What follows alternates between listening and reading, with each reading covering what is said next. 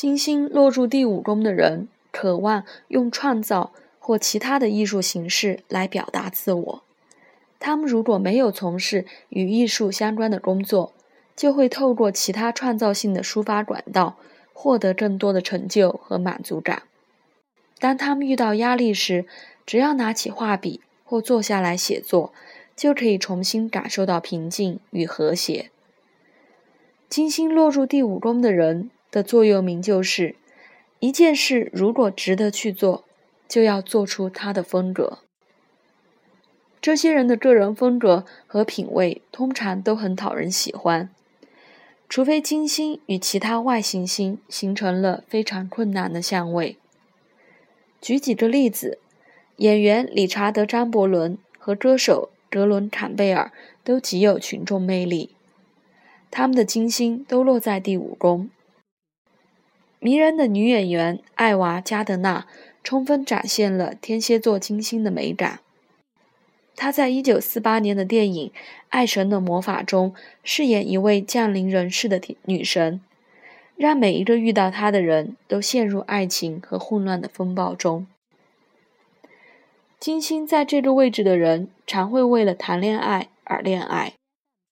因为对他们而言，追求浪漫爱情是生命中很重要的一件事。某些人甚至只有在和世上最神圣的人谈一场轰轰烈烈的恋爱而饱受煎熬的时候，才能够有一种活着的感觉。嗜好、娱乐活动、上剧院、电影院或艺廊，都有助于他们的人格完整的发展。总而言之，这些人热爱玩乐。如果金星的相位良好，小孩就可以为他们带来喜悦和成就感。